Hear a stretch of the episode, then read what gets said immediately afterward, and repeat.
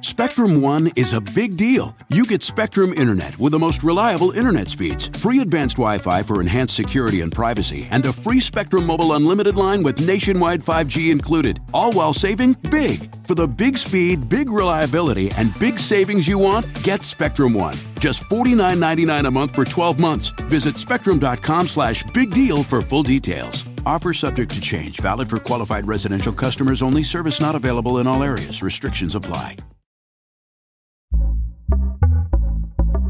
Pitaya. Bienvenidos, me da muchísimo gusto saludarlos. Mi nombre es Felipe Cruz. Oigan, pues ahora sí vámonos con esta historia de doña Josefina Echanove. Sí, la mamá de María del Sol, fíjense, uy, María del Sol, aquella cantante que en los años 80 cantaba, eh, ¿cómo decía? Eh, mm, basta, basta, basta, me arreglo y salgo de casa. Quiero besar una boca y encontrar una copa y un poco de diversión. ¿Se acuerdan de esa canción que después la cantó años más tarde María José? Un nuevo amor me quiere conquistar. Bueno, María del Sol, hija de esta gran actriz, gran, gran, gran, Josefina Echanove, fíjense nada más, que María del Sol, por cierto, al día de hoy y desde hace muchos años, profesa la religión cristiana, ella es cristiana, pero cuando no lo era, oigan, hasta en Playboy salió María del Sol y tenía cuerpazo y todo el rollo. Bueno, resulta que hoy vamos a hablar de su mami, porque su mami fue una gran actriz, primerísima, primerísima actriz. Fíjense que eh, doña Josefina Echanove, a diferencia de lo que mucha gente llega a pensar o llega a creer, no, no nació en México. Fíjense que doña Josefina Echanove nace en la ciudad de Nueva York.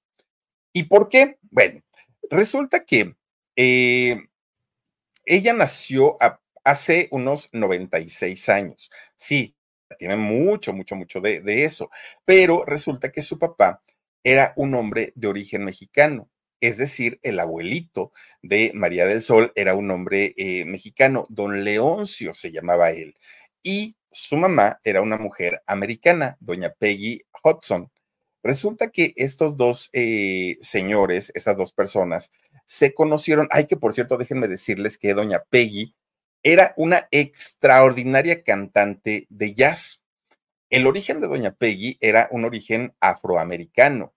Por eso los rasgos, tanto de, bueno, de toda la familia Echanove, ¿no? Son, son esos rasgos morenitos, bronceaditos, un color de piel muy bonito, pero sobre todo la voz de María del Sol, claro que tiene estos orígenes y estas raíces, las de su abuelita, doña Peggy Hudson. Bueno, pues resulta que ellos dos, tanto doña Peggy y don Leoncio, se conocieron y ellos eh, pues vivieron prácticamente allá en, en Nueva York. De hecho, fíjense ustedes que allá en Nueva York tienen a su hijita Josefina. Fíjense ustedes que cuando, cuando nace eh, Josefina, la familia estaba muy a gusto y estaba muy feliz viviendo pues en un país primermundista. Además de todo, pues no tenían problemas de documentación. Ellos estaban excelentemente bien allá en, la ciudad de, de Nueva York. Pero fíjense ustedes que cuando nace Josefina, que de hecho su nombre real es Josefina Rojas Hudson. ¿Y de dónde sale el, Josefina Chanove? Ahorita se los voy a platicar. Bueno, pues resulta que llega el año de 1929 y en ese año de 1929 llega la Gran Depresión Económica de los Estados Unidos. Y esta depresión económica afectó a todo el país, no solamente al estado de, de, Nueva York. Y fue muy difícil para toda la gente. Y muchas de las personas que vivían allá en Estados Unidos salieron de, ahí porque la situación económica realmente era terrible. Y saben que, fíjense que para un latino, que la gran mayoría de nuestros países, quienes somos cuarentones, cincuentones, sesentones, hemos nacido en un país en crisis, que cuando viene una crisis más decimos, ay, por favor, pero ¿quién se asusta de eso si yo toda mi vida he vivido en un país en crisis? Pero en Estados Unidos no. Entonces, cuando les avisan que va a venir una crisis, llega el caos total allá en Estados Unidos, porque la gente dice, ¿qué vamos a hacer? Y ahora nos vamos a... Bueno, se ponen muy mal porque ellos no saben vivir de, esta manera. Para nosotros es el pan de nuestro de cada día, desafortunadamente. ¿Qué fue lo que hizo la familia de, Josefina? Fíjense que los, los, papás deciden mudarse y deciden mudarse al país de don Leoncio, de donde era originario, y llegan al estado de Guanajuato. Llegan y Josefina, su hija, era muy chiquita, muy, muy, muy, muy, muy chiquita. Y de hecho, pues aunque nació allá en, Nueva York, al llegar a México, ella se queda fascinada, la niña, por la gente, las costumbres, la comida, era otro mundo totalmente diferente. Imagínense de vivir en Nueva York siendo chiquito, luego llegar a México, todo era diferente, diferente, diferente. Y en esos años, justamente cuando ellos llegan eh, a Guanajuato, fíjense que se realizaba algo que posteriormente se convirtió en algo muy grande, pero en aquel momento se llamaba entremeses cervantinos. Esos entremeses eran obras de teatro y la gran mayoría eran obras de teatro callejeras, eran obras de teatro al aire libre, en donde pues eh, la gente que pasaba por las plazas o que iba a este tipo de lugares se quedaba viendo este tipo de, teatro, que eran obras cortitas. Pues resulta que Josefina, siendo muy, muy, muy chiquita, se enamora de este tipo de, teatro que además en Nueva York no lo veía. Con los años, fíjense que estos eh, entremeses cervantinos se fueron modificando y terminaron siendo en lo que hoy conocemos como el Festival Cervantino. Uy, aquel que se hace en octubre, cada mes de octubre y que bueno, presentan todo lo que tiene que, es una fiesta cultural el Festival Cervantino. Presentan teatro, conciertos, exposiciones, eh, presentaciones de libros. Bueno, es una, una fiesta de, de, de cultura, ¿no? Y resulta que Josefina, siendo muy chiquita, lo que hacía era presentarse como parte del elenco de estos teatros al aire libre. Y a, la niña le encantaba, le encantaba. Y el, el hecho de que su mamá fuera una cantante y una, una mujer con una voz privilegiada, a Josefina siempre le llamó mucho la atención todo lo que tenía que ver con el arte.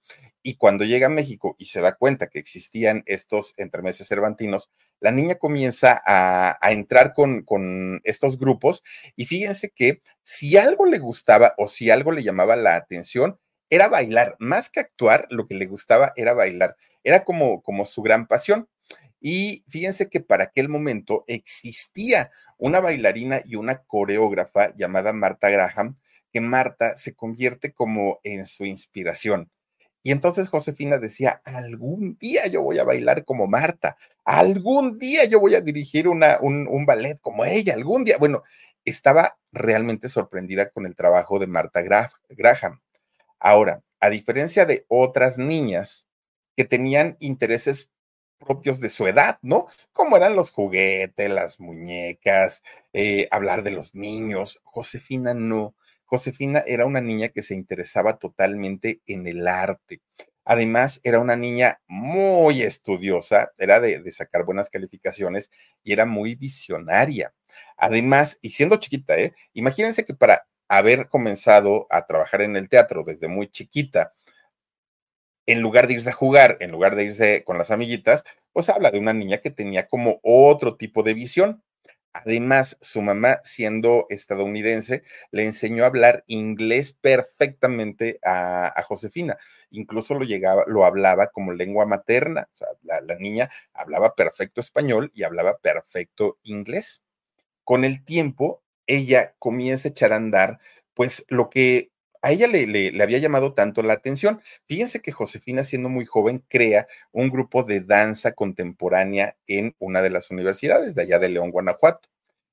Ella, ella sabía perfectamente que su vida iba a estar en un escenario, sabía perfectamente que había nacido para estar frente al público, pero también sabía que vivía en un estado mm, no tan grande, no tan poblado y en donde la actividad cultural y la actividad artística, si bien existían estos, eh, eh, estos, este, esas obras de teatro relacionadas al Festival Cervantino, ella sabía perfectamente que no era lo que la iba a llevar a un triunfo mayor. Entonces se da cuenta que si quería hacer una carrera realmente importante, tenía que salir de Guanajuato, sí o sí, no había de otra.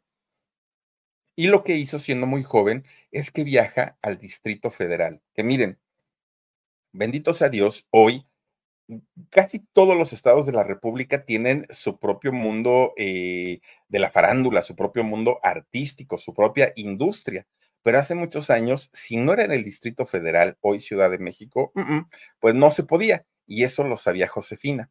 Y entonces cuando llega a la Ciudad de México, al Distrito Federal, fíjense que se queda muy sorprendida porque, a pesar de que ella había nacido en Nueva York, se da cuenta que eh, Guanajuato era un lugar muy bonito, pero muy pequeño.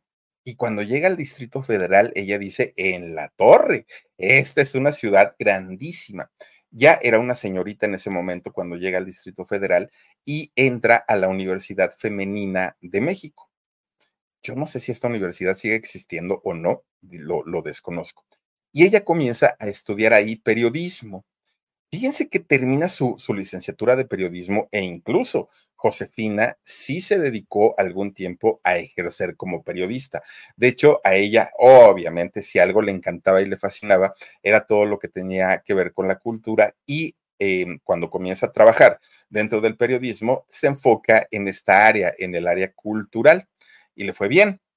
A la par que ella, que Josefina estaba trabajando en el área cultural, también seguía estudiando y preparándose dentro de la danza.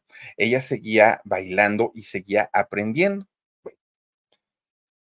pasa el tiempo y cuando Josefina tenía 20, 22 años, más o menos, conoce a un señor, bueno, a un muchacho, de la misma edad, de hecho. Él, abogado de profesión, Fíjense que eh, este abogado, que además de todo, le gustaba cantar al abogado y también era bueno para la actuación, aunque nunca ejerció. Y nunca, no, nunca ejerció porque pues le absorbía mucho su carrera como abogado. Se trataba de el señor Alonso Echanove Aznar. Cuando ellos dos se conocen y se ven, se llaman la atención, se gustan pero además de eso, tenían tantas cosas en común de qué platicar y todo era relacionado al arte, porque el señor pues había sido un artista frustrado y Josefina estaba pues preparándose cada vez más para convertirse en una bailarina muy, muy, muy famosa. Bueno, pues este señor, si algo le llamó la atención a Josefina de él, es que fíjense que no era un hijo de papi, no era alguien que esperaba que le dieran dinero en la mano. No, era muy trabajador, mucho, mucho, muy trabajador. De hecho, para poder pagarse su carrera en, en, derecho, fíjense que él trabajó como taxista, pues prácticamente toda la, toda la universidad y de esa manera él pudo sacar su profesión adelante. Pero él, viendo a Josefina, que además ya tenía una carrera, que además se seguía preparando como bailarina, que además era muy culta, también se quedó muy encantado con ella. Los dos estaban felices de la vida. Bueno, pues resulta que no tardó mucho y se hicieron novios. Ellos se casaron, se casaron en el año 1952. Pero ya casados, Josefina le dijo, mira, pues aquí en la ciudad va a estar bien canijo que logremos hacer algo, porque pues hay mucha competencia de todo pero mis papás viven en Guanajuato, ¿por qué no nos vamos para allá y tratamos de hacer vida de aquel lado? Él dijo que sí. Una vez casados ellos, ya eh, decidiendo que se iban a ir a vivir a Guanajuato, es cuando ella comienza a utilizar el apellido de casada, el apellido Echanove. De ahora en adelante ya no era eh, Josefina Rojas, ahora se convierte en Josefina Echanove llegan allá al estado de, Guanajuato. Lo primero que hace Josefina es comenzar a estudiar. Ella dijo, si yo estudiaba en el distrito, no veo por qué no estudiar acá en Guanajuato. Y comienza su preparación. Fíjense que ella también sigue eh, dentro del mundo del baile. Bueno, a la par que ella estaba en la universidad, a la par que su marido también estaba trabajando, también pues fueron naciendo sus hijos ellos se convierten en papás. De hecho, fíjense que este matrimonio tuvo a tres hijos, no fue solamente uno. La primera y la mayor fue Peggy, y le ponen Peggy en honor al nombre de la abuelita, ¿no? Al nombre de la abuelita materna. El siguiente hijo en nacer fue Alonso, Alonso Jr., y por último fue María de las Mercedes. María de las Mercedes posteriormente se cambia el nombre y la conocemos la gran mayoría como María del Sol. Estos muchachitos nacen los tres en una hacienda que pertenecía a la familia allá en, Guanajuato. ahí crecieron, ahí prácticamente pues hicieron, hicieron vida los niños, ¿no? Los hijos de Josefina eh, y de Alonso. Bueno, pues todo entre un ambiente que podemos decir de pueblito, en un ambiente campirano, con todo lo que tiene que ver con eh, los pueblos, animales, pollos, burros, chivos, gallinas, de todo tenían, ¿no? Ahí en, ahí en esa hacienda. Pero además, la familia, tanto Josefina como el señor Alonso, siempre se esforzaron porque sus hijos tuvieran un agradable ambiente familiar. No digo que no pelearan, no digo que no discutieran, pero siempre buscaban la manera de hacerlo donde no estuvieran sus hijos, porque era algo que a ellos les, les preocupaba muchísimo, muchísimo. Fíjense que don Alonso era tan, tan buen esposo que no solamente se involucraba en la educación de sus hijos, en la manutención de ellos. También se eh, preocupaba por todos los proyectos teatrales en donde su esposa Josefina participaba eran de las poquísimas familias que podríamos catalogar o decir que eran familias felices, ¿no? En donde los problemas los resolvían entre adultos y lo que un niño tenía que vivir, lo vivía. No eran eh, niños que vivieron una violencia intrafamiliar, que el papá no cumplía, que él ya andaba de canijo. No, no, no, no. Era un matrimonio bastante, bastante bonito pero dicen por ahí, pues ahora sí que ni todo lo bueno dura, ni todo lo malo, ¿no? Entonces, ¿qué fue lo que ocurrió? Fíjense que cuando toda la familia estaba feliz de la vida, que aparentemente pues eh, iban todos los hijos a vivir despreocupados el resto de su vida, no fue así, porque un buen día don Alonso comienza a sentirse mal de salud. Va al médico y este médico le dice que tenía cáncer de colon que además sabemos que el cáncer de colon generalmente es muy agresivo, pero además le, le dicen que estaba muy avanzado, en una etapa muy, muy, muy avanzada. Una vez que don Alonso se entera que tenía cáncer de colon, no duró mucho, se consumió prácticamente en cuestión de meses. Don Alonso Chanove muere con solo 39 años de edad. Fíjense qué jovencito estaba y de repente ese fallecimiento cambia totalmente el estilo de vida de toda la familia. De entrada, para los tres hijos, don Alonso era el soporte emocional, em, educativo, económico, en todos los sentidos era el papá perfecto. Pero además, don Alonso había dejado a una viuda de igual 39 años, muy jovencita, doña Josefina. Sus hijos tenían, em, Peggy tenía 15, eh, después seguía Alonso, Alonso tenía 13 y María del Sol o María de las Mercedes tenía seis añitos. Aquella familia tan unida, pero tan unida que eran, se desbalagó.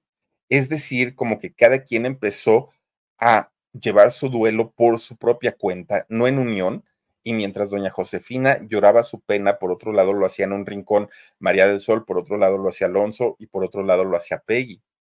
Fíjense que la familia tenía mucha ilusión y mucha esperanza en Alonso, Alonso Jr., porque decían, es el único varón, es aquel, pues, el orgullo de mi papá, el orgullo de la familia. Y entonces, como que todo se empieza a cargar en, en Alonso. El problema es que Alonso, Alonso Jr., al ya no tener una referencia masculina en casa y estar con sus tres hermanas, él no se siente cómodo. Y entonces, eh, perdón, con sus dos hermanas y su mamá, eh, con sus tres mujeres. No se siente cómodo y entonces la mayor eh, parte del tiempo se la pasaba fuera de casa. Se la pasaba con sus cuates, se la pasaba con sus amigos. Él en aquel momento tenía 13 años, fíjense nada más. Y entonces, por otro lado, doña Josefina no podía estar con ellos el tiempo que ella quería, que a ella le gustaría. ¿Por qué? Porque tenía que trabajar más que nunca para poder sacar a todos sus hijos adelante, a todos. María del Sol, que en aquel momento tenía seis años, prácticamente queda al cuidado de su hermana Peggy, al cuidado de su hermana mayor, que ella tenía 15.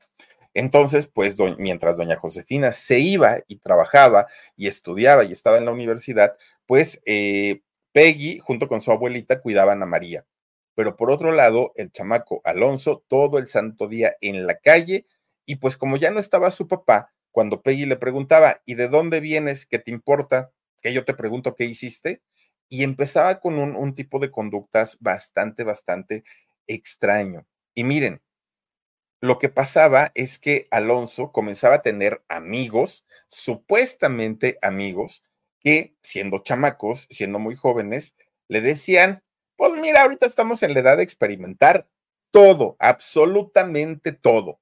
Y lo primero que le dan a Alonso, pues es un trago de alcohol. Y Alonso, pues dijo, ah, caramba, pues esto no está tan malo, ¿no? Y entonces, fíjense que empieza a tomar eh, alcohol poco a poquito. Pasa el tiempo y ese alcohol ya no le, pues ya no le hacía efecto. Entonces hubo que entrarle a unos churritos, ¿no? ¿Y saben qué decía Alonso cuando llegaba oliendo a, a, la hierba, llegaba oliendo a casa, le decía a su mamá, ay, chamaco, ya te andas metiendo porquerías y todo. Ay, ustedes se enojan como si fuera yo un adicto, como si fuera yo un marihuano, pues si nada más la probé. No, no, no, no, no, si yo no estoy este, metido en eso, nada más que pues mis amigos me dieron una probadita y pues les dije que sí, pero eso qué tiene que ver, ni que me fuera yo a, este, a enviciar con esas cosas. Imagínense nada más. Bueno, pues resulta que tratando doña Josefina de nuevamente unir a sus hijos, quiso hacerlo a través del arte. Y fíjense que en ocasiones y cuando ella podía, se los llevaba a los tres a sus actividades en la universidad. Eh, que cuando e ellos iban a la universidad y la veían bailar o la veían enseñar eh, baile o la veían actuar en alguna obra de teatro, los tres chamacos se quedaban con la boca abierta porque decían mi mamá en realidad es muy talentosa, mucho, mucho, mucho. Incluso eso sirvió de inspiración para que sus hijos a futuro también se dedicaran a este mismo eh, oficio o en cosas relacionadas. Eh, en el caso de Peggy, que, que fue la mayor, ella estudió, eh, perdón, igual que su mamá, estudió periodismo y posteriormente también se hizo conductora en, eh, principalmente en radio. Peggy tenía su programa en Radio UNAM. Entonces, pues quieran que no tenía que ver con la profesión de, de su mamá. Alonso, este hijo eh, necio y este hijo tan rebelde, también al poco tiempo comenzó a actuar, fíjense nada más, y resulta que Alonso tenía un talento nato para la actuación. Y eh, Alonso era de los mejores actores que teníamos en México. Y si no logró destacar al nivel que él debió hacerlo, fue por los vicios. Porque fíjense ustedes que eh, era, era en sus mejores épocas, era muy buscado por productores de televisión y de cine, porque podía hacer cualquier tipo de personajes. Bueno, y en el caso de María del Sol, ya con el tiempo se dedicó a cantar.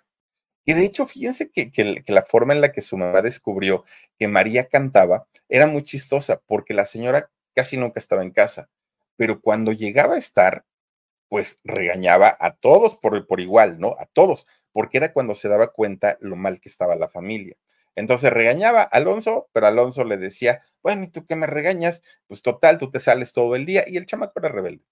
Peggy, que ya era más grande, entendía a su mamá y trataba de portarse bien. Pero María, que era una niña, pues en realidad era también muy rebelde. Entonces, cuando doña Josefina la regañaba, lo que hacía María es que se iba al rincón empezaba a tocar el piano y mientras tocaba el piano empezaba a gritar, ¿quién sabe qué tanta cosa gritaba María del Sol, no? Pero entonces su mamá cuando la escucha dice, pues mija, hasta tus berridos están afinados, te oyes re bien, ¿no quieres que te lleve a un casting? Y María, no, no, no, no, yo no me quiero dedicar a eso que tú te dedicas.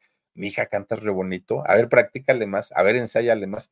Fíjense que gracias a eso, María del Sol logra encontrar su, su camino, su vocación, y hoy por hoy es una de las mejores cantantes que hay en este país.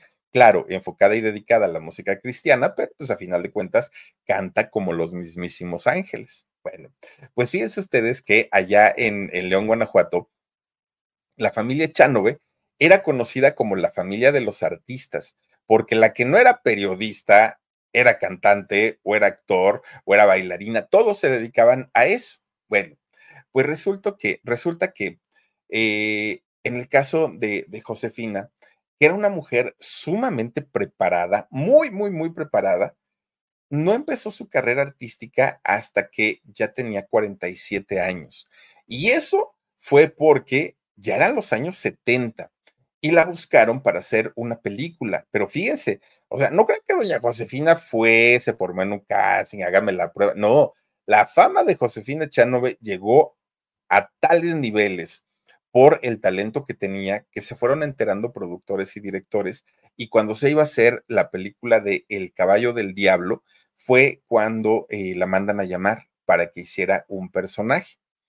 Bueno, a partir de esa película, con 47 años que ya tenía ella, y esa es la razón por la que no hay un trabajo de Josefina Echanove documentado en donde se le vea jovencita, en donde se le vea como una, como una muchacha. En todas sus películas, obras de teatro y telenovelas, siempre salió como una mujer adulta y eso fue porque ya estaba casi cumpliendo los 50 años cuando inicia esta carrera artística. Bueno, pues viendo el trabajo de doña Josefina, su carrera comienza a subir, su carrera comienza a escalar.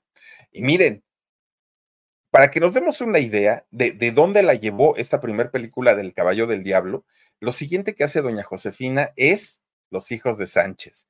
Esta película, que bueno, nada más para que nos demos una idea, ahí salió don Anthony Quinn, digo, entre muchos otros, ¿no? Hizo películas como El hombre de los hongos también, eh, Estas ruinas que ves, pero además de todo, ya que había incursionado en el cine, la busca la televisión. Y fíjense ustedes que cuando hace eh, su primer telenovela, hizo un personaje, ya tenía 49 años, cuando hace su telenovela que se llamó Yo no pedí vivir. 49 años ya tenía. Bueno, en la parte profesional, todo le estaba yendo de maravilla. Teatro, cine, televisión, todo estaba excelente. Pero en la parte familiar, cada vez su vida se desmoronaba más los pedazos de lo que era su hogar, su familia, se caían, se desmoronaban. Fíjense que Alonso, aquel eh, muchachito que decía, ay, es que ustedes me tratan como si fuera yo adicto, pues si nada más es un churrito, pues para qué me están ahí regañe y regañe todo el tiempo. Bueno, ese muchacho que decía, mis amigos son buenos, ustedes, porque yo no sé por qué les caen gordos, pero mis amigos me quieren pues esos amigos, buenos amigos de, Alonso, hicieron que poco a poquito aquel churrito dejara de ser churrito. Y al poco tiempo ya no consumía marihuana. Al poco tiempo comienza a consumir cocaína. Claro, la cocaína mucho más cara, más nociva y con reacciones y efectos más rápidos. Y además una sustancia sumamente adictiva, imagínense nada más. Bueno, llega el momento en el que Alonso ya no puede dejar el vicio. Y ya no hablemos del alcohol, ya no hablemos de la marihuana, ya era la coca, lo que ya no la podía dejar.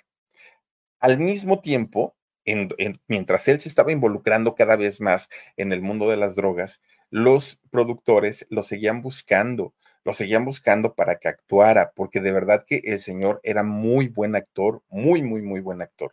Y cada que él trabajaba haciendo una película o haciendo una obra de teatro o haciendo alguna telenovela, pues resulta que ganaba su buen dinerito.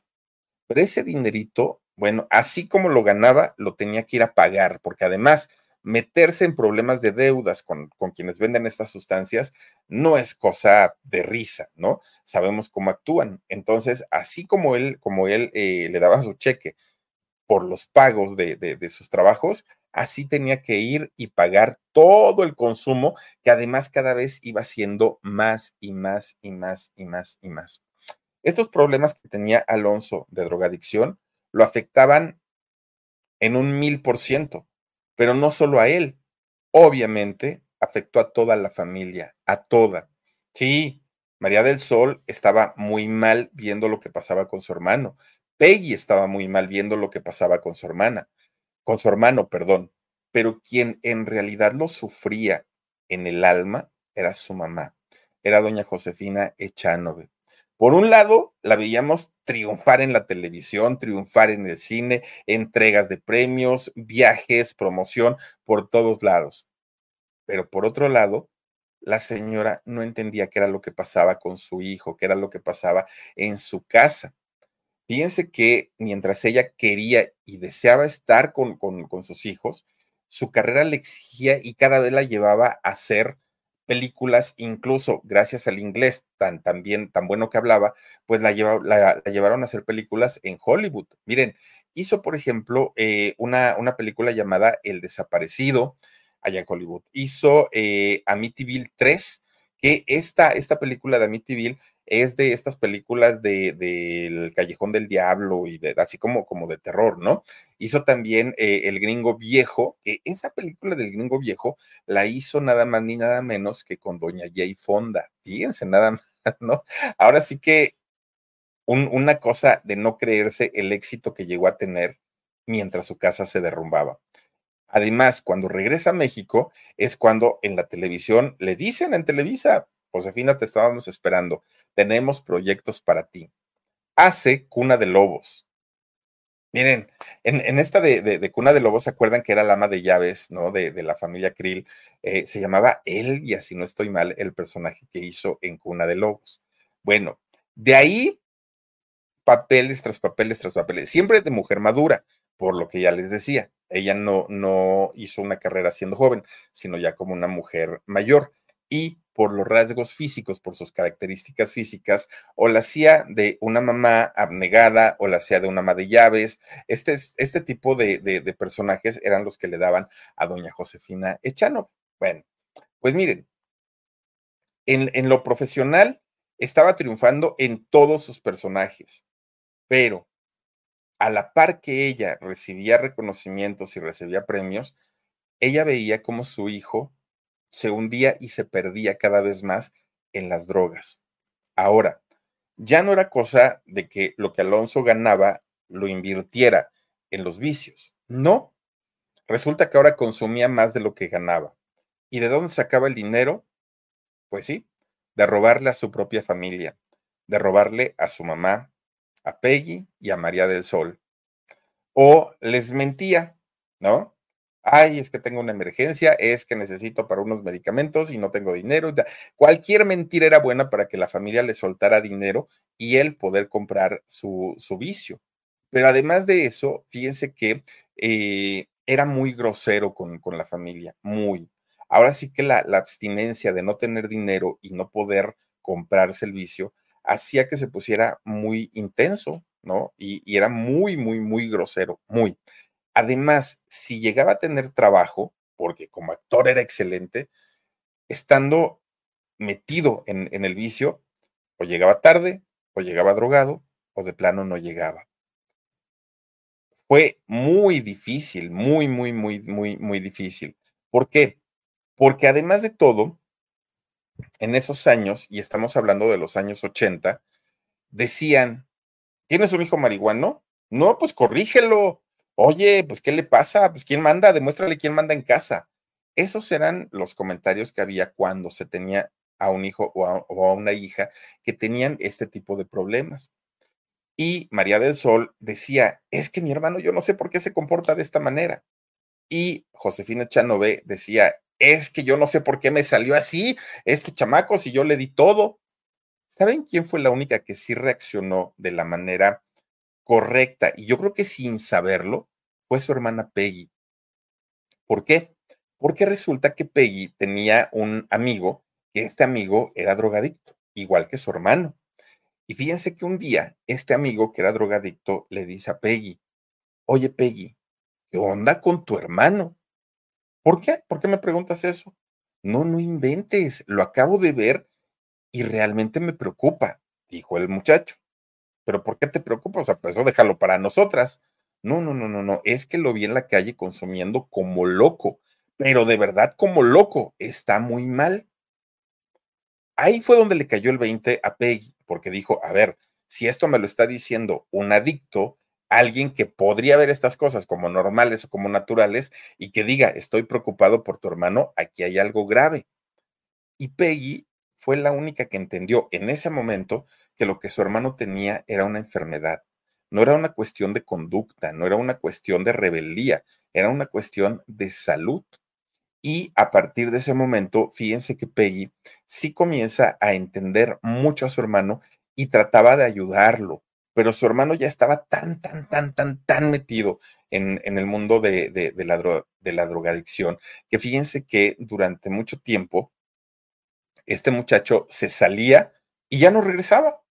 Y pasaban días y pasaban semanas y no volvía. Y cuando regresaba, regresaba en un pésimo estado, pero en un pésimo estado. Doña Josefina, que no entendía lo que a su hijo le pasaba y que su hijo estaba enfermo, llegó el momento en el que se cansó. Se hartó doña Josefina Chanove y dijo, aquí no, mijito, esto no es un hotel, Aquí no vas a venir a hacer lo que se te dé tu regalada gana, aquí hay reglas y se cumplen. Así es que si no las quieres cumplir, te me largas. Vámonos. ¿Te gusta tanto la calle? Órale, para afuera. Fíjense que no, no podemos culparla definitivamente a doña Josefina, porque por un lado estaba el amor de madre, pero por otro lado estaba la ignorancia del tema. Tampoco era un tema tan conocido como ahora. Ahora, quien no, de, verdad, quien no entiende este tipo de cosas es porque no lo quiere entender.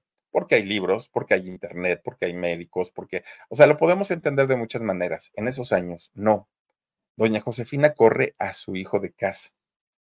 Y esto orilla prácticamente a Alonso, que ya no era un jovencito, ¿eh? No, ya era un señor hecho y derecho. Pero fíjense que lo orilla a convertirse prácticamente en un vagabundo, en un indigente. Daba mucha pena y daba mucha lástima ver a un señor tan talentoso como lo era Alonso Echanove, echando su vida a la basura. ¿Y todo por qué? Pues por los cochinos vicios. Ese era todo el problema, porque en realidad el, el señor era sumamente talentoso, muy, muy, muy talentoso. Pero pues su vida ya la estaba, eh, la había prácticamente arruinado.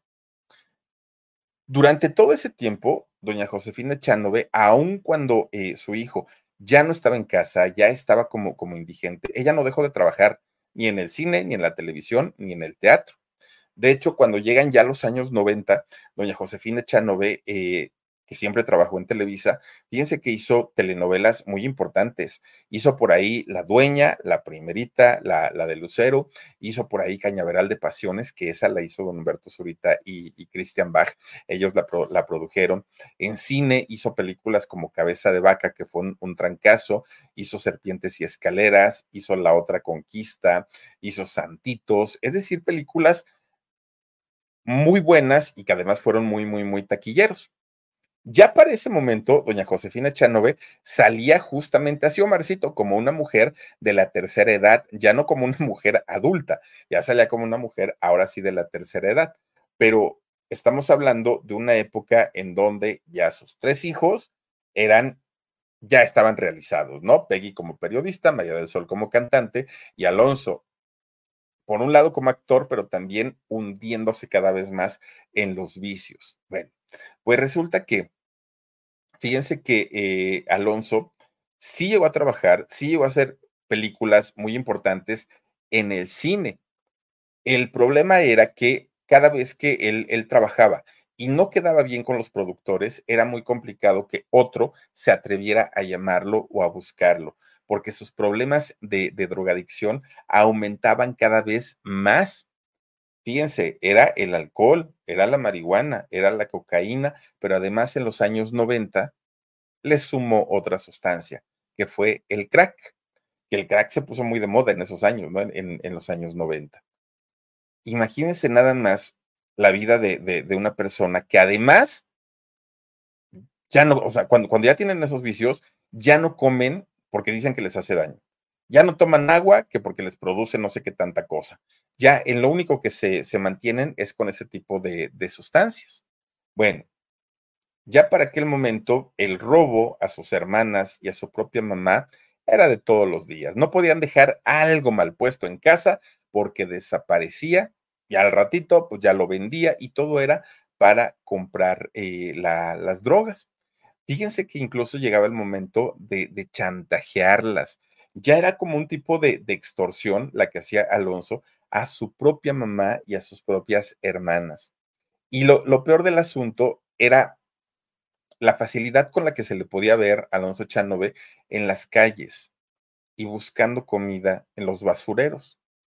Sabemos que hay mucha gente que lo hace y sabemos que hay mucha gente que vive de eso, pero las circunstancias pues son distintas, ¿no? Y saben que era lo peor, verlo pedir limosna. Y no pedía limosna para comer, para tener dónde vivir, pedía limosna para las drogas. La comida la sacaba como sea de la basura, pero las drogas no se las regalaban y para eso pedía la, limosna, fíjense nada más. Pero lo peor, lo peor, lo peor del asunto es que la gente, quienes estaban ajenos a esta situación, pero que sí conocían a la familia Echanove, fíjense que decían, es que yo no sé por qué si están viendo a, Alonso tan mal, si lo están viendo en esas circunstancias, caramba, ¿por qué no lo ayudan? pero no es que no lo ayudaran, es que él no se dejaba ayudar. Aparte, de repente un día en casa de la familia Chanove, que además estaban puras mujeres, pues resulta que comienzan a hacer llamadas y llamadas intimidantes. O nos pagan lo que el señor debe o hasta aquí llegaron. No la van a contar, les vamos a quemar la casa, les vamos a hacer tal. ¿Por qué? Porque eran personas que se dedicaban a vender este tipo de, sustancias, que no se andan por las ramas y que querían recuperar su dinero. Fíjense, era, era de verdad tristísimo ver a alguien del nivel actoral de Alonso Chanove tirando todo su talento a la basura. Y lo peor del asunto es que doña Josefina Chanove poco a poquito fue mermando su salud, poco a poquito. Claro, ella trabajaba, pero no estaba ajena a los problemas de, de, su hijo principalmente. Sus hijas, como sea, estaban trabajando, pero Alonso no entendía. Y si alguien trataba de reprenderlo, se ponía muy mal. Y si alguien trataba de insinuarle que se fuera algún, algún centro de atención, bueno, se ponía bastante, bastante, bastante mal. En su estado de ánimo, en su estado emocional, doña Josefina, poco a poquito empezó a mermar. Y miren, que ella siempre tuvo un carácter muy, muy determinante, muy, muy, muy fuerte, pero tratándose de su hijo, pues la señora se derrumbaba. ¿Por qué? Porque vivía con la incertidumbre, ¿qué va a pasar con mi hijo? ¿En qué momento me lo van a, me, van, o me lo van a traer muerto, me lo van a traer eh, diciendo que ya está en, en el reclusorio o que ya está en un centro psiquiátrico? No sabía la señora en dónde iba a parar este asunto. Fíjense que ese estado eh, tan, tan lamentable de, don Alonso Echanove, por lo menos duró ocho años. Así, lamentable, lamentable. Y en todo ese tiempo, el estado de salud de doña Josefina fue agravándose. Llegaba el momento en el que estaba en algún llamado, estaba trabajando doña Josefina, suelo, se desmayaba, las descompensaciones, las desveladas, el no comer bien, bueno, todo le fue afectando. Pero no solo a ella, Fíjense que en el caso de Peggy, de, la hermana mayor, ella comienza a bajar muchísimo de peso, muchísimo, muchísimo. Y se puso súper flaquita, pero no se veía flaquita sana, se veía flaquita enferma.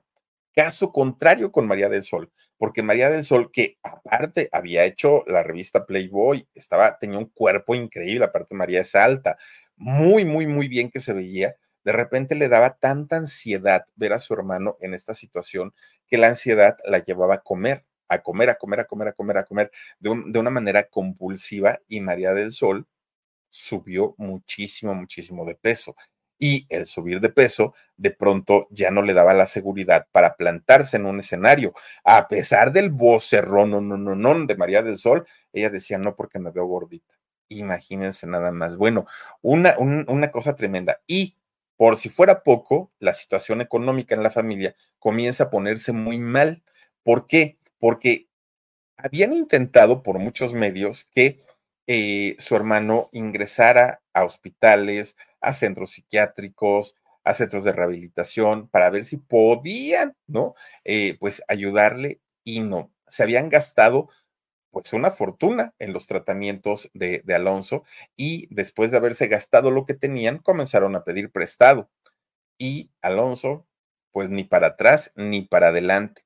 Fíjense que llegaba el momento en el que doña Josefina principalmente andaba sin un peso en la bolsa, sin dinero. todo se lo había gastado, fíjense nada más. Y lo que trata, lo, lo, que lograba sacar con alguna película o con alguna telenovela, inmediatamente doña Josefina lo pagaba para que su hijo entrara nuevamente a alguna clínica. Le pagó tratamientos muy caros. Fíjense que en total estuvo en ocho clínicas de rehabilitación y en cuatro centros psiquiátricos, su hijo, y en ninguno le dieron resultados, en ninguno. Lo peor es que cada que salía, a los, hagan de cuenta, lo metía a, a una clínica especializada en el tema de drogadicción. Y entonces les decían, va bien, va bien, ya no se está drogando, ya parece que ya se está recuperando, todo está increíble. Le decían que estaba excelente. Cuando se, terminaba el tratamiento, generalmente les decían, ahora nada más hay que pues ver dónde va a vivir, porque va a necesitar su espacio, porque ahorita como va eh, rehabilitado, pues obviamente no, no, no es como lo más eh, sano que esté entre mucha gente. Entonces lo que hacía la familia, le rentaban un departamentito, le lo amueblaban, le compraban su despensa, todo, todo, todo, todo para que cuando él saliera estuviera, pues ahora sí que presentable la casa y tuviera lo necesario. Sí, el problema era que cuando él salía de, de, estas clínicas o de esos centros psiquiátricos, lo primero que hacía, a regresar al vicio. Después de haber pagado un dineral en ese tratamiento, regresaba al vicio. Después de la renta y, el depósito de la renta, a, este, a gastarlo en el vicio. Y lo que tenía de muebles que le habían comprado, a venderlos para poder pagar el vicio. Bueno, y eso se repetía cada que entraba y cada que salía, cada que entraba. Era lo mismo, lo mismo, lo mismo. Y para una mamá, el dolor era enorme. A la mamá les aseguro que no le importaba el dinero, no le importaba lo que gastaba, eso era lo de menos. Lo que en realidad le importaba era ver a su hijo recuperado. La señora decía, esta es una oportunidad para que mi hijo comience de cero. Pero pues no comenzaba de cero porque la historia se repetía. Y la gente nuevamente, oigan, ¿ya vieron que su hermano anda por allá otra vez de indigente? Caramba, María del Sol que trabaja tanto y que canta y que gana su dinero, no le puede comprar una casa, no le puede rentar un departamento. Vean, pobre muchacho, ya ni la muelan cómo lo traen. Y todo eso a la familia decía, ¿cómo explicamos que sí le ayudamos y que sí le apoyamos, pero pues que él no quiere y no se deja? La, sufrieron y la batallaron muchísimo, muchísimo.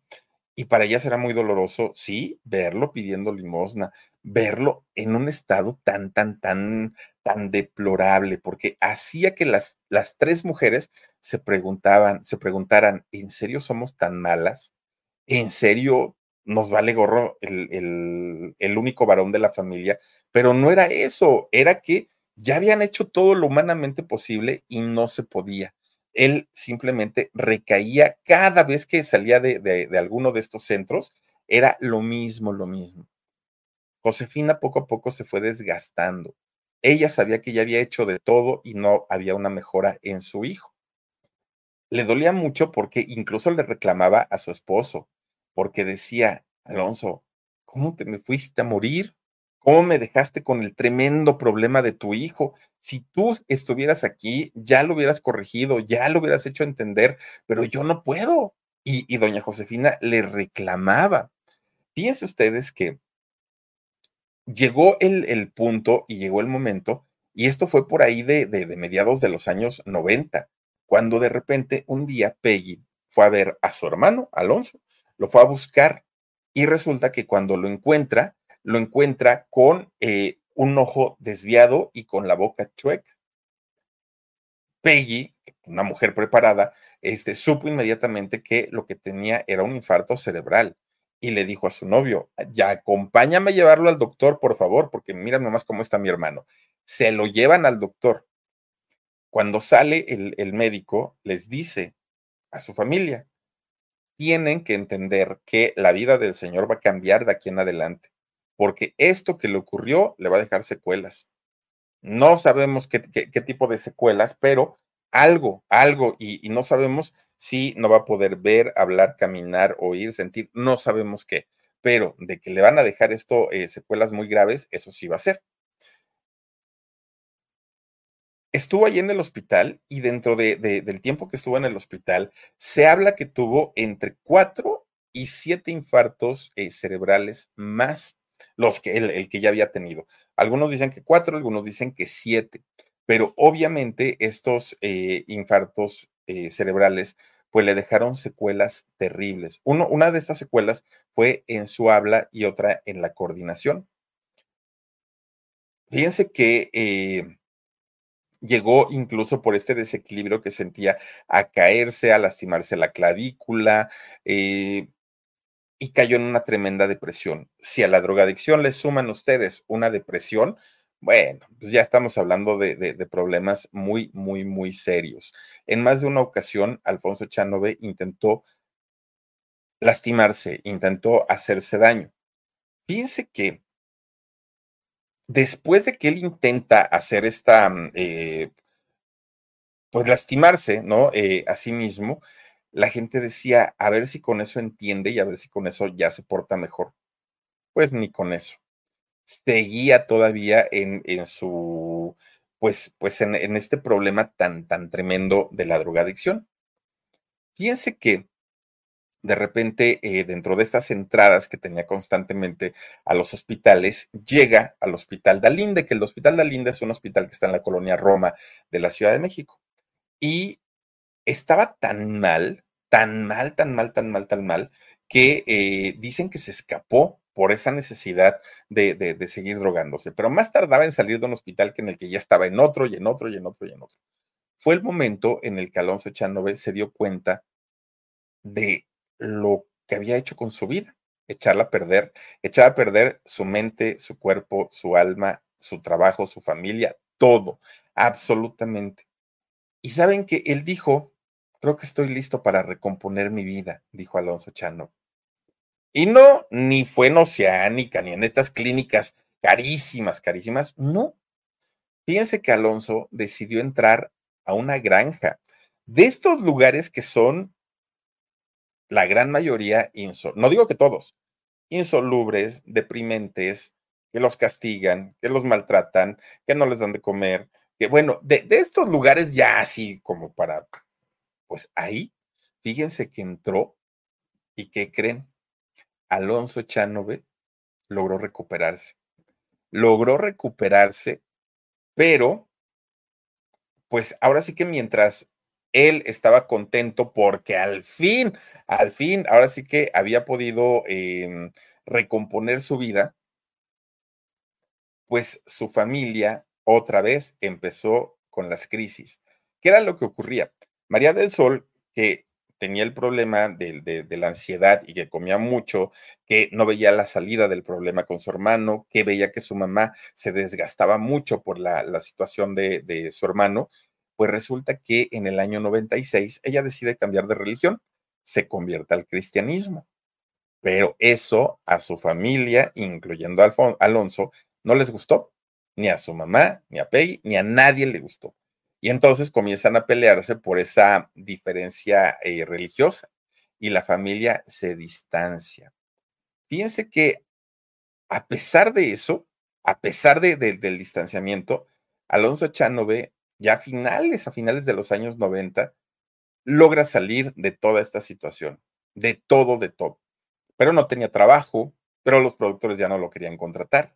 Y entonces, en la universidad de allá de Guanajuato, que es donde trabajaba eh, doña Josefina, donde había hecho carrera, donde le debían mucho a, doña Josefina, pues en favor a ella le dieron trabajo a don em, Alonso Echanove, fíjense nada más. Todo como por, por agradecimiento, por gratitud. Y ahí comenzó a trabajar Alonso. Bueno, era, fue, fue como ver una luz al final del túnel. El problema es que cuando Alonso logra salir de, este problema y de este infierno, doña Josefina ya estaba muy mal, muy, muy mal. Física y emocionalmente ya estaba cansadísima. Y aún con todo y todo, ella seguía trabajando, ¿eh? Seguía haciendo teatro, seguía haciendo cine, seguía haciendo televisión, pero sabía que su retiro estaba muy cerca, porque ya, o sea, ya no aguantaba más. Fíjense ustedes que doña eh, Josefina hizo todavía por ahí en el 2008, si no estoy mal, una película que se llamó Todos hemos pecado, que de hecho esta película fue la última que hizo. Y en la televisión, eh, cuando se hizo la nueva versión de Corazón Salvaje, que fue en el 2010, ahí fue su última participación en televisión de doña Josefina Echano. De toda, de, toda esta historia en donde les platico que doña Josefina sufrió ver a su hijo destrozar su vida, quizá lo único positivo, lo único bonito que, que logró ver doña Josefina fue a su hijo rehabilitado, fue ver que un día el Señor no se metía ninguna sustancia. Eso para ella fue su, su, su, mayor regalo. Y cuando logran perdonar a María del Sol por haber cambiado de religión, la familia vuelve a unirse, la familia vuelven a estar juntos. Pues miren, resulta que doña Josefina Chanove, cuando ella ya deja de trabajar, decide con, con sus ahorros, con su dinero, pagarse una casa de, descanso, una casa de retiro, un asilo, ¿no? Para, para viejitos. Ahí es donde ella decide pasar sus últimos años en Guanajuato. ¿Y por qué no decide estar con sus hijas? Porque ella quiso, ella quiso estar así, que incluso ella pedía que sí los hijos fueron y, fueran y la visitaran, eso que ni qué, y lo hacían, pero eh, en realidad ella ya decide vivir, ¿no? Totalmente alejada de todas y de todos. El problema fue que después vino la pandemia y con la pandemia recordemos que las visitas y todo a estos lugares se, se suspendieron, entonces solo le podían hablar por teléfono, pero ya, digamos, en circunstancias distintas con un Alonso recuperado, con una María del Sol, a quien ya habían perdonado, que yo no sé de qué, pero que ya habían perdonado por cambiar de, religión. En fin, ya eh, tratando de retomar lo que en algún momento habían sido una familia feliz. Pues llega el 29 de diciembre de ese año 2020 de, de la pandemia y fíjense que a doña Josefina Chanove le da un infarto un infarto fulminante en donde ella pierde la vida con 92 años. Tenía doña Josefina Echanove. Sus restos fueron cremados, pero mm, la verdad no sé cuál es el lugar en donde reposan las cenizas de doña Josefina. Ahora, obviamente se sufre mucho cuando hay una pérdida, pero cuando es la pérdida de la mamá, se sufre mucho más todavía. Los hijos estaban desconsolados por la, por la muerte de su mamá. Pues habían pasado dos meses y cachito, dos meses y cachito, cuando, ¿qué creen? Fíjense que el primero de marzo del siguiente año, del 2021, pues resulta que Peggy pierde la vida. Y la razón, un infarto. Peggy es la hermana mayor. Y la razón, un infarto igual que a su mamá. Lo, lo triste del asunto es que Peggy era mamá de un muchachito que tiene capacidades distintas. Y al ya no estar Peggy, pues imagínense nada más dónde iba a quedar este muchachito. Bueno, ni tan muchachito. Al día de hoy debe tener, se llama eh, Damián, este muchacho. Al día de hoy Damián debe tener esos 46 años, pero sí depende de una persona. Fíjense que es María del Sol quien se encarga actualmente de este muchachito, de este muchachito llamado Damián. Bueno, pues ahora solo quedaban dos hermanos, quedaba eh, María del Sol, María de las Mercedes y quedaba Alonso. Bueno, pues a final de cuentas, María tuvo que perdonar, ¿no? Por, por su religión, por amor, por lo que sea, pero tuvo que perdonar a su hermano. Ya solo quedaban ellos dos. Su papá, su mamá y su hermana Peggy ya no estaban. Pero fíjense ustedes que llega el 30 de noviembre del año 2022 y con 68 años muere don Alonso Echanove, allá en León, Guanajuato. Claro que sí fue noticia, claro que María del Sol se pone muy triste porque ahora habían muerto sus dos hermanos y sus dos padres. María del Sol prácticamente queda sola. Claro, María del Sol tiene familia, de hecho tiene una hija eh, que se llama Romina, la hija de María del Sol, su yerno que se llama Benjamín, tiene un nieto que se llama Adán y tiene a Damián, su sobrino, este muchachito, hijo de su hermana eh, Peggy y de quien se hace cargo desde hace algún tiempo María del Sol. Ella, ellos se convierten en la única familia que actualmente tiene María del Sol, pero que gracias a ellos, pues no está sola, porque miren que la han padecido, la familia Chanove la ha padecido y la ha padecido bastante, bastante feo. Si doña Josefina Echanove estuviera con vida al día de hoy, tendría 96 años. Oficialmente son 35 años de carrera artística si tomamos en cuenta su primer película. Pero si tomamos en cuenta desde el momento que hizo teatro en, esta cosa cervantina de, allá de Guanajuato, oiga, eh, oigan, estamos hablando de toda su vida, toda su vida dedicada a esta carrera. 32 películas, 20 telenovelas e incontables obras de teatro, las de doña Josefina Echanove, fíjense nada más. Y no solo ella, ninguna madre del mundo debería vivir el infierno que le tocó vivir a doña Josefina Echanove. Yo creo que no hay cosa más triste para una madre que ver a un hijo echando a perder su vida, que ni con los consejos, ni con las palabras, ni con los regaños, ni con los chanclazos, ni con nada uno entiende. Yo creo que para una mamá debe ser lo más difícil, lo más crudo que, pueda vivir. Pero bueno, pues ahora sí que tanto Peggy, doña eh, Josefina, Alonso y el mismo Alonso papá descansen en paz porque hoy por hoy solo queda María del Sol. En fin, pues hasta ahí está su historia y pues miren, ojalá como hijos podamos aprender de esto, porque a veces hacemos las cosas pensando que los papás son de goma, son de hule, que no sienten, que no, ¿no? Y la verdad es que muchas de nuestras conductas sí pueden hacer que los papás terminen muy lastimados. Pero bueno, pues vamos a mandar saluditos, mi queridísimo Omarcito Benumea. Tenemos por aquí eh, conectados a Mauricio Rebolloso, una gran actriz, Josefina Chano, eh, descansa en paz. Gracias, amigo Mauricio, te mando un abrazo. El baúl de Moss dice, hola, hola, Philip, linda noche, saludos para ti y toda tu familia. Súper interesante la vida de los Echanove. Muchas gracias. Eh, baúl, Georgina Armida García dice, qué tristeza para María del Sol. Sí, Sí, sí, sí. Y sigue cantando, que qué bárbara esta mujer, qué vocerrón tiene. Ofelia de Anda dice, qué interesante su historia, mi querido Philip. Besos, Dani y Omar. Y huesitos, gracias, Ofe. Un beso para ti. Noemí Pérez Arellano dice, qué triste, una gran actriz. Estoy de acuerdo, Noemí. Gracias. Eh, Mónica Hernández dice, buenas noches, mi querido Philip, y gracias por tu tiempo y tus historias. A ustedes, muchísimas gracias por acompañarnos. Juan Manuel Moldes dice, saludos desde Argentina. Gracias, Juan Manuel. Gracias, gracias. ¿Qué hora es por allá? Oye, Cristian Vázquez dice, mi Philip, qué interesante historia, tan talentosa familia, besos y abrazos. Cristian, te mando un beso, muchísimas gracias. Berta Georgina Fernández dice, gracias, mi amado Philip, un gran eh, abrazo desde Honduras, gracias, gracias. Moni Magún, hola Philip, aquí con mi hija Jazz haciendo tareas. Saluditos a Omar. Moni y ya, chica, les mando besos. Cristina Johnson dice: Feliz noche para todos ustedes y bendecido despertar. Muchísimas gracias, Cristina. Ojalá, ojalá. Dianita Lozano Morales dice: Saludos desde, mira, desde León, Guanajuato, hasta por allá anduvieron todos los Echanove y dicen que muy conocidos, ¿eh? Toda la familia y debe serlo. Saluditos, Dianita. Y Teresita Sánchez, dice, era muy triste verlo en silla de ruedas y con problemas para hablar, muy triste. Y después de los trabajos espectaculares que se aventó, fíjate, don, don, don Alonso Chanove. Eh, Adriana de la Cruz dice, qué triste caer en el vicio, afecta a toda la familia.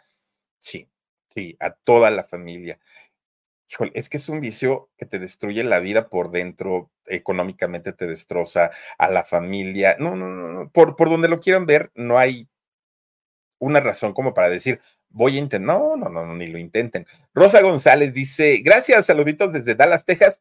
Rosita, te mando un beso enorme, enorme. Y Barbarita Paola dice, hola, Philip, mándame un beso, te mando 10. Muchísimas, muchísimas gracias.